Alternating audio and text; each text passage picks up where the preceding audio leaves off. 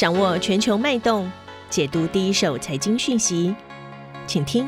丁学文的财经世界。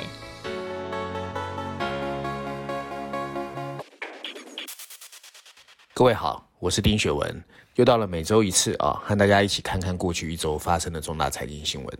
首先，今天我还是要分享两则新闻哦。第一则是十一月九号，美国的百年传奇通用电器 GE 决定一拆三，被认为是一个时代的落幕。而同一天呢，还有日本的头须霸也决定分拆。这些百年企业到底出了什么问题？第二则新闻是十一月十一号啊，国际油价继续承压，布伦特原油期货下沉到一桶八十二点五六美元。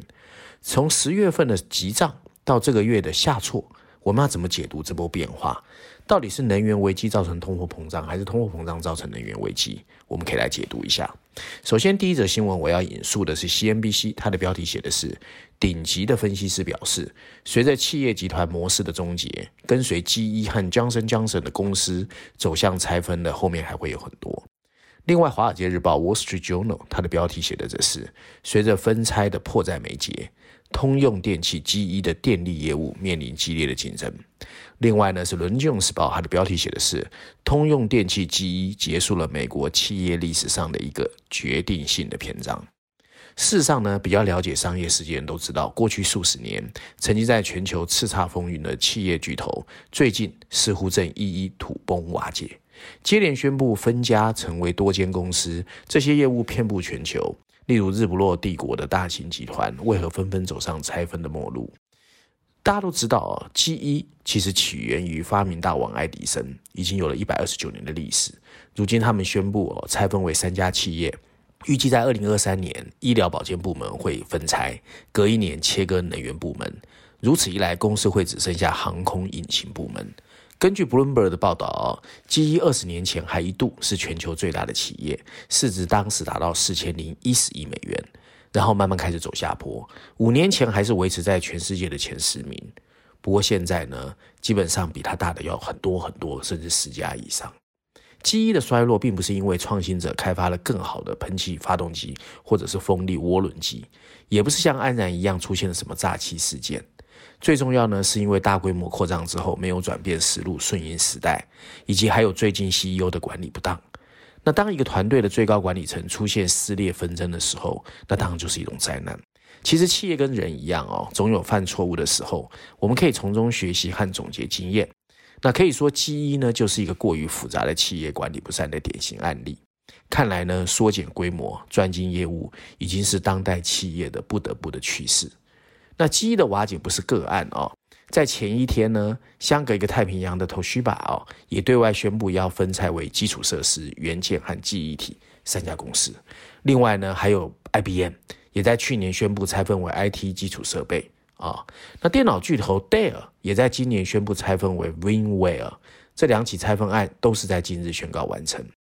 无论是企业家或投资者，都越来越相信，在瞬息万变的商业环境中，将所有业务放在一个集团不是好事。大型集团可以靠着多元化的业务稳定企业整体的营收，不过另一方面也会导致资源分配不够合理，而且不够有效率。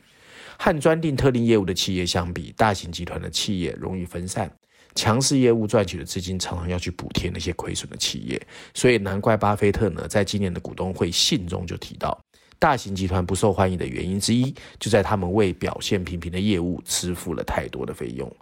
那 GE 的执行长 Larry Gop 也表示，拆分为三家公司后，每间公司可以更自有自己的 focus，那业务也可以为客户更好的服务啊。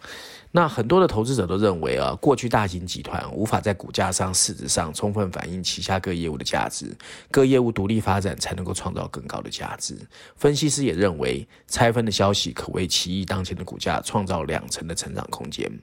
那是不是代表大型企业就一定跟不上时代呢？其实也未必哦。像 Sony 就一直承受股东希望拆分业务的压力，不过他们都没有拆分。那现在其实表现的转型也是不错。那 Amazon 这些科技巨头呢，也展现新一代企业集团的形式，以庞大的生态圈圈住了客户。此外，科技巨头也向各领域扩张，俨然就会发展成下一时代的大型企业集团。那在台湾长大的一些商业市场的人，一定都读过 Jack Welch 那本黄色的书哦，叫《制胜 Winning》。那我们今天要回头看一看到底是谁杀了记忆公司？当然，记忆公司其实没有死亡啦，不过这家公司有可能东山再起。但是呢，它的模式确实已经死了。你若要问休闲的名单呢，那一长串。那基这个大型综合集团呢，他们其实过去是把众多的工业事业结合在一家公司里面。基一模式不同于纯粹的控股公司，也跟所谓的 Private Equity Fund 不一样。它基本上是把制造业作为一个根子的 fundamental。而基一模式呢，最早可以追溯到七零年代，在一九八零年、九零年代的时候，才由 Jack Welch 开扬发扬光大。那基本上呢，很多人就说呢，基一为什么在当时能够红，现在会失败？那首先呢，它成功其实有几个原因哦。首先是记忆受益于工业事业的规模，还有主导市场的地位。另外，记忆在复杂的产业中具有技术的优势，而且它的技术可以让旗下各个事业共享。第三个是它的庞大事业组合，让它能优先获得资金，所以记忆 Capital 也曾经很有名。第四个呢，记忆的优势在它的专业管理的体系，所以很多 MBA 把它当 case study。不过今天呢，记忆会倒闭。啊，也不是倒闭，模式破裂呢，基本上有几个嫌疑犯哦。第一个是矽谷和资讯科技的兴起，大家都知道呢，其实戏谷很多的新创公司，他们成功是由外部的网络效应来驱动，不再靠规模。第二个是 private equity 和 capital market 的起来，那要求呢，其实像记忆，你必须要 disclose 更多你不透明的地方，加上呢，过去十年资金泛滥，所以记忆的规模不再是筹集资金的优势。第三个是商学院。过去商学院的模式普及化之后，很多人都已经知道 Jack Welch 有哪些秘密。那当然你要再成功就很难了。第四个是经济衰退啊、哦，那整个经济衰退之后呢，其实 GE Capital 基本上就没有办法那么好的融资，加上他过去投资了过多石油和天然气的事业，所以让这个公司呢整个就有往下走的一个情况。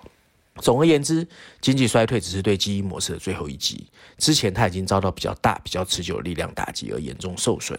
基因模式因为全球化、技术革命、投资人的力量以及专业的普及而逐渐消亡。第二个文章我首先要引述的是 CNBC，它的标题写的是“油价在波动一周后走向下跌”。另外是《华尔街日报》，它写的是投资者因为担心通货膨胀而买入石油。而路透社的标题写的是“受通货膨胀担忧的影响，油价暴跌”。之前就有报告显示，哦，美国十月份消费者物价指数 CPI 上涨了百分之六点二，通货膨胀率升到过去三十年的新高，所以市场预期白宫和美国联准会会抑制物价上涨的行动，导致利率上升和货币政策收紧，推高了美元的走高，这是十月份的事。而通货膨胀飙升，加大了拜登政府动用战略邮储的压力，所以呢，整个石油价格在十一月之后开始下跌。那美国总统拜登稍早也表示，他还会努力要求啊，要打击操纵能源市场的这种怪兽。那削减能源成本的措施可能会从美国战略石油储备中释放更多原油。十月二十六号，布伦特原油的当时录得八十六点四每桶啊，已经创了二零一五年的新高。那主要原因呢？第一个是全球能源的紧缺，天然气和煤炭价格分别涨了百分之一百二十四和百分之两百三十七，油价涨幅相对比较低，所以石油价格补涨。第二个是今年冬天啊，可能会提振采暖的需求，加剧市场对能源不足的担忧。然而，供给端的 OPEC 还有按照原有的计划增产，没有扩大规模，所以整个石油价格在十一月中开始下跌。不过众所周知哦，油价影响 CPI 主要通过两个路径。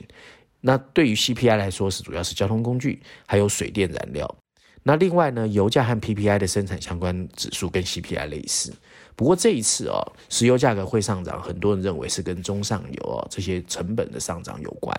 事实上，随着各国疫苗施打率和疫情的容忍度不断提升，全球原油需求端的复苏已经呈现常态化的趋势。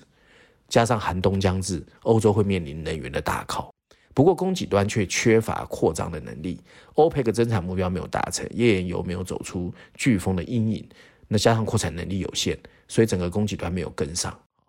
那原油价格冲上一百美元，现在很多人认为是有可能的，因为变量干扰不改大势的判断，在需求回暖且不断升温，然后供给短期难以配套情况之下，九月份全球原油的缺口就开始出现了。那美国现在正在经历一个类似多米诺骨牌式的供给经济学的课程，供应链哗哗啦的在掉链子，物价蹭蹭的往上涨，到处都缺人。那圣诞礼物的季节将来，业者预期啊，疫情下美国人购买商品而非服务的消费需求还会强劲。经济学家说，美国从二零零八年金融危机后，新冠疫情爆发前的过剩经济已经转成短缺经济。我们必须注意到，美国的供应链是一条高度全球化的供应链，而通货膨胀、劳工短缺和供应链紧张这三大问题在美国井喷式的爆发，相互推动。而全球不同程度与其共振，这些问题溢出了经济领域，那当然就会造成。能源的危机，还有通货膨胀的阴影。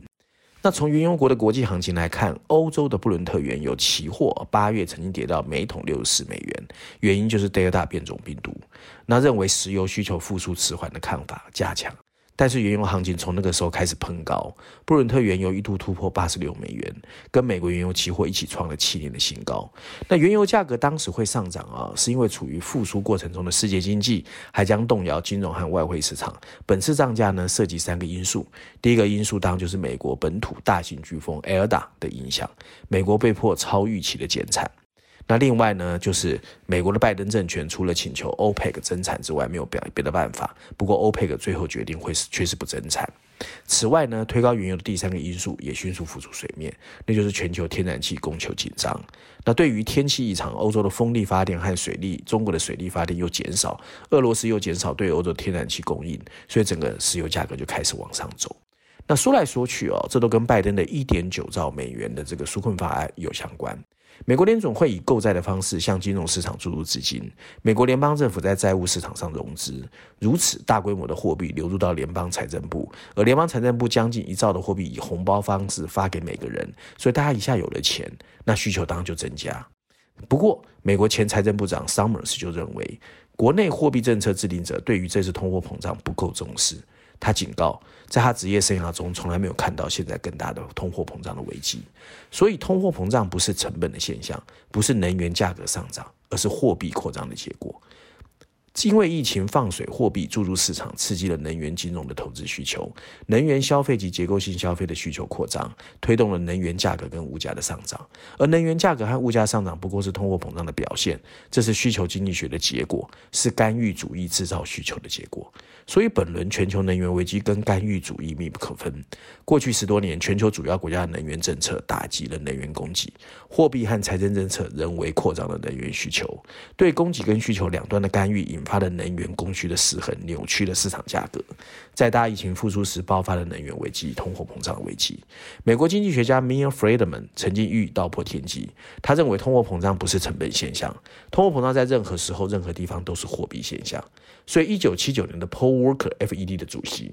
采纳了 Friedman 的主张，他决定一边提高利率，一边用公开市场操作回收货币，暴力缩减货币的供应量。最终以经济深度的衰退代价换取了通货